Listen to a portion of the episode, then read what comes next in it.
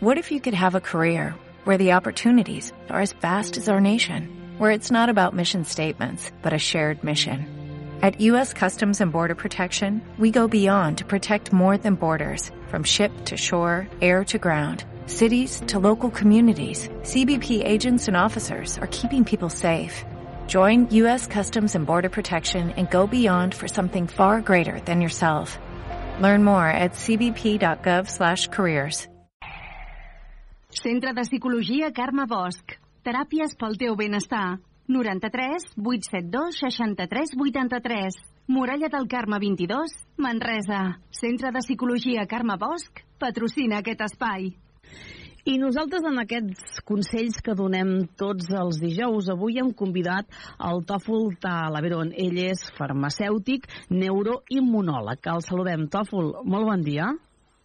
Hola, molt bon dia. Moltes gràcies per trucar. I gràcies per haver-nos per voler-nos acompanyar. Avui, eh, primer de tot, què és la neuroimmunologia? Llavors parlarem avui i ens centrarem a parlar de la dèficit, Sí. del, del dèficit de la vitamina D, però mm, què és un neuroimmunòleg, Tòfol?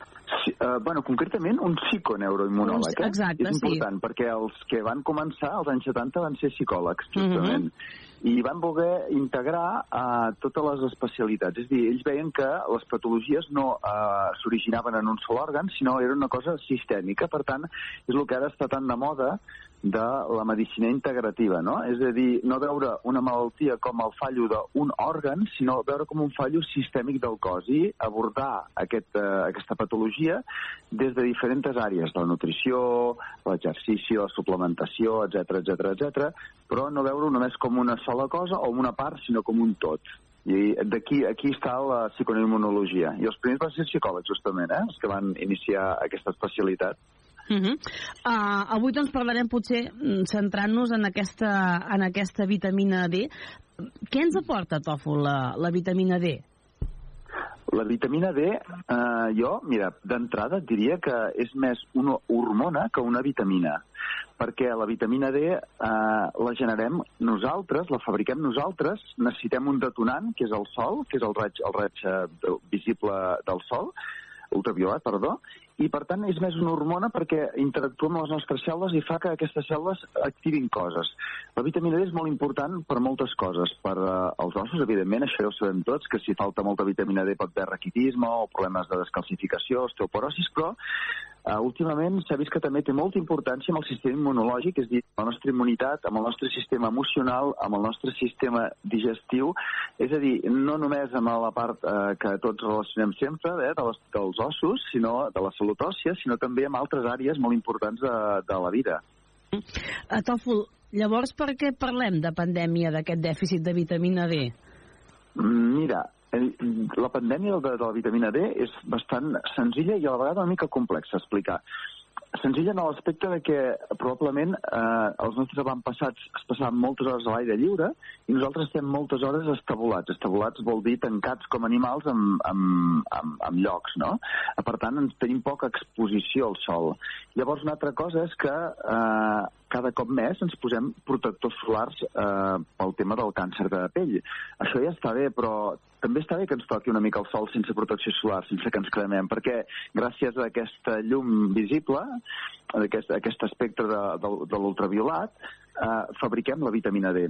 I també un tercer apartat que a mi m'agradaria recalcar, a part dels fotoprotectors i que treballem a llocs tancats i per tant ens toca poc la llum solar, també m'agradaria recalcar que la vitamina D és un gran antiinflamatori, modula la inflamació. I justament estem en una societat cap a l'estil de vida descansar poc, estrès crònic, eh, disbiosis intestinal, és a dir, mala programació del nostre budell, tenim una inflamació silent, és a dir, cada cop més obesitat visceral, això és la inflamació, i per tant la vitamina D la gastem molt més que no la gastàvem abans. Per tant, tots aquests factors fan que realment hi hagi una pandèmia. És a dir, podríem dir de cada 10 persones, segur que si anés el, a, fem una anàlisi de 25 hidroxivitamina D, la trobaríem baixeta, eh? Estaríem dèficit. Llavors, què hem de fer? És a dir, per tenir aquesta vitamina D, què és el que es recomana? Sortir Mira, més, passejar, sí. tàfol? Mira, jo el que et recomanaria, eh, el, que, el que recomanaria a la gent és, sobretot, és molt important eh, tenir en compte que a la latitud on estem, que és eh, 35 graus, o sigui, per sota de 35 graus, i a Canàries, per exemple, eh, tenen, eh, fabriquen vitamina D tot l'any, amb el sol. Llavors, aquí, malauradament, eh, a l'hivern i a la tardor no fabriquem vitamina D. Només fabriquem la vitamina D a l'estiu, principis de, finals de primavera, principis de tardor. Val? Llavors, seria interessant exposar-nos al sol en funció del de, tipus de pell que tenim, sense protecció solar, durant 10-15 minuts sense cremar-nos. Això seria superimportant perquè el sol, a part de que fabriquem vitamina D, és molt més que vitamina D. Mm? Llavors és molt important també tenir colesterol. Eh? Això tant que ara està de moda de, de ostres, massa colesterol, no. Gràcies al colesterol i gràcies al, al sol, a l'ultraviolat D, fabriquem la nostra vitamina D que necessitem perquè a l'hivern, que venen a l'època de més eh, patologia infecciosa, tinguem prou de vitamina D perquè el nostre sistema immunitari estigui correcte. Per tant, primer de tot, prendre el sol sense protecció solar durant un temps raonable en funció del nostre tipus de pell. És dir, si jo en 10 minuts no em cremo, doncs en 10 minuts està bé, llavors em poso el meu fotoprotector i ja està. Llavors els nostres avantpassats tenien eh, una cosa molt interessant, que menjàvem fetge. Vale? El fetge és l'únic reservori que tenim per l'alimentació de poder mm, ingerir vitamina D. Uh, jo uh, recomanaria, uh, si és un fetge sa, d'un animal sa, també menjar fetge de tant en tant, que eh, porta molta vitamina D i altres vitamines també, és un multivitamínic molt important. I llavors, per últim, per últim ja seria el que és la suplementació, perquè realment si estàs molt, molt baixat de vitamina D, s'ha de fer una suplementació, però sempre supervisada, eh? La suplementació això és molt important.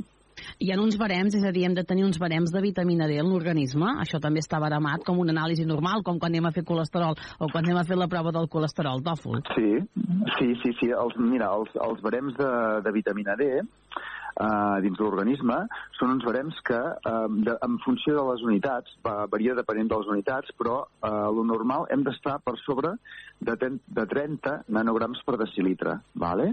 Entre 30 i 60 seria l'oidoni. Mm?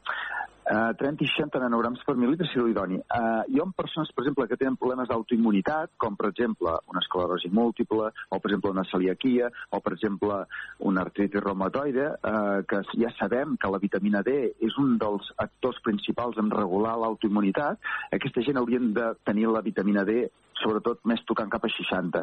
Els barems normals de laboratori són entre 30 i 100. Jo et diria, entre 30 i 60 són el que les tribus de l'Amazones, per exemple, tenen sempre. És dir, no cal arribar a 100 eh, nanograms per mil·lilitre, però sí que entre 30 i 60 seria el correcte i idoni. Per sota de 30 estaríem eh, malament. Però repeteixo, eh, sempre s'ha de donar la vitamina, vitamina D si es dona amb suplementació eh, controlat per algun sanitari que, que domini el tema. Perquè, per exemple, hi ha algunes malalties que poden produir dir, pujada de calç de la, de, en sang. Perquè la vitamina D una de les coses que fa és que eh, millora l'absorció del calç a nivell intestinal. Mm el, el que sí que llavors, per exemple, si fem aquestes... Eh, prenem el sol, per exemple, estiu, és a dir, sí que el cos fa reserva d'aquesta vitamina D o es gasta també de seguida? No, l'avantatge de la vitamina D, que és una vitamina grassa, vale? per això s'ha de tenir molt en compte, és que eh, justament quan tu la fabriques, les reserves, o sigui, s'acumulen al fetge i aquesta vitamina D eh, també s'ha de tenir en compte a l'hora de suplementar perquè hi ha dues diferències. Una que és que la vitamina D que tu fabriques amb el sol, que mai hi haurà, mm, o sigui, té efectes acumulatius però mai, hi ha una, una, mai pot haver un efecte tòxic, però per altra banda, si nosaltres ens suplementem, que això és una diferència molt important i és molt, perquè veiem la, la, la sàvia que és la natura, la natura no? perquè eh, quan tu prenem el sol no podem tenir toxicitat, en canvi quan la suplementem sí que pot haver toxicitat. Per tant, eh, jo recomanaria, si falta dèficit, suplementar, però anar controlant els seus nivells. També és molt important que les persones que tenen obesitat o sobrepès com que tenen més teixit gras, els hi costa més augmentar la vitamina D. És a dir, no tothom eh, augmentarà mm, el mateix, eh, la mateixa velocitat els seus nivells de vitamina D, mm? en funció també de si té molta inflamació, etc etc etc. Uh, llavors, nosaltres som, per exemple, un país mediterrani, tenim més sol, però estic pensant en aquests països del nord d'Europa que no veuen tant el sol. Llavors, aquesta gent tenen més dèficit de, de vitamina D que, per exemple, nosaltres, o no hi té res a veure? Mira, doncs eh, ten, hi ha una, un avantatge evolutiu en aquesta gent, és dir, perquè ho entenguis, quan més, eh, quan més mm, blanca tens la pell, Uh -huh.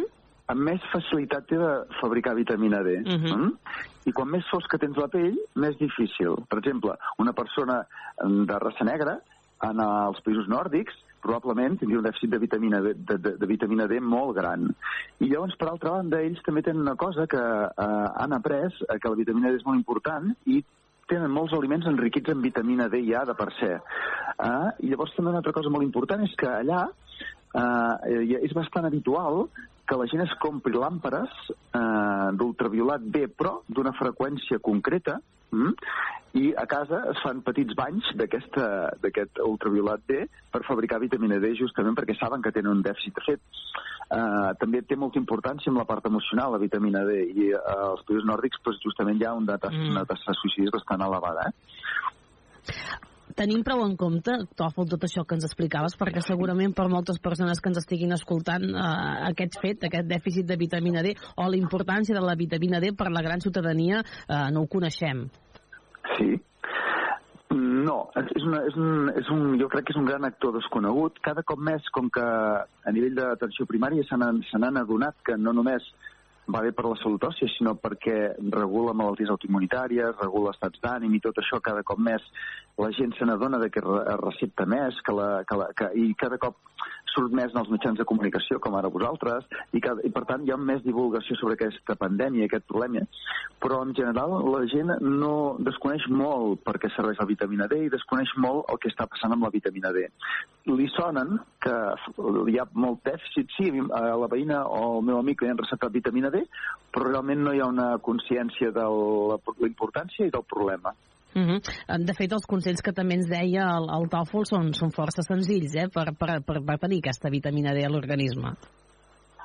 Sí, sí, sí, no, és que no cal ser gaire, o sigui, ben bé, ben, sentit comú, és a dir, Sí. hem passat de, un, de posar, untar-nos de protecció solar abans de sortir de casa i, i tapar-nos amb, amb, amb barrets i tot això, abans que estàvem a l'aire lliure i, de fet, hi ha certa relació eh, amb dèficit de vitamina D i càncer de pell, també. És a dir, encara que sembli un contrasentit, un dèficit de vitamina D et pot predisposar a més tenir un càncer de pell. Per tant, jo crec que, eh, com deia Paracells, em sembla que era, que la dosis fa el verí, és a dir, Clar. eh, el sol és necessari per viure i és, me, és molt més que vitamina D, és molt més, però també l'accés és dolent, per tant, la moderació és l'important. I llavors el que practicaven els nostres, eh, els nostres avis, eh, menjar menuts, és dir, sobretot el fetge, i, per exemple, doncs, hi ha fetges de peix que contenen una quantitat important i de, i de, i de bestiar. El que passa, clar, l'important és que el bestiar pues, sigui un fetge de, de,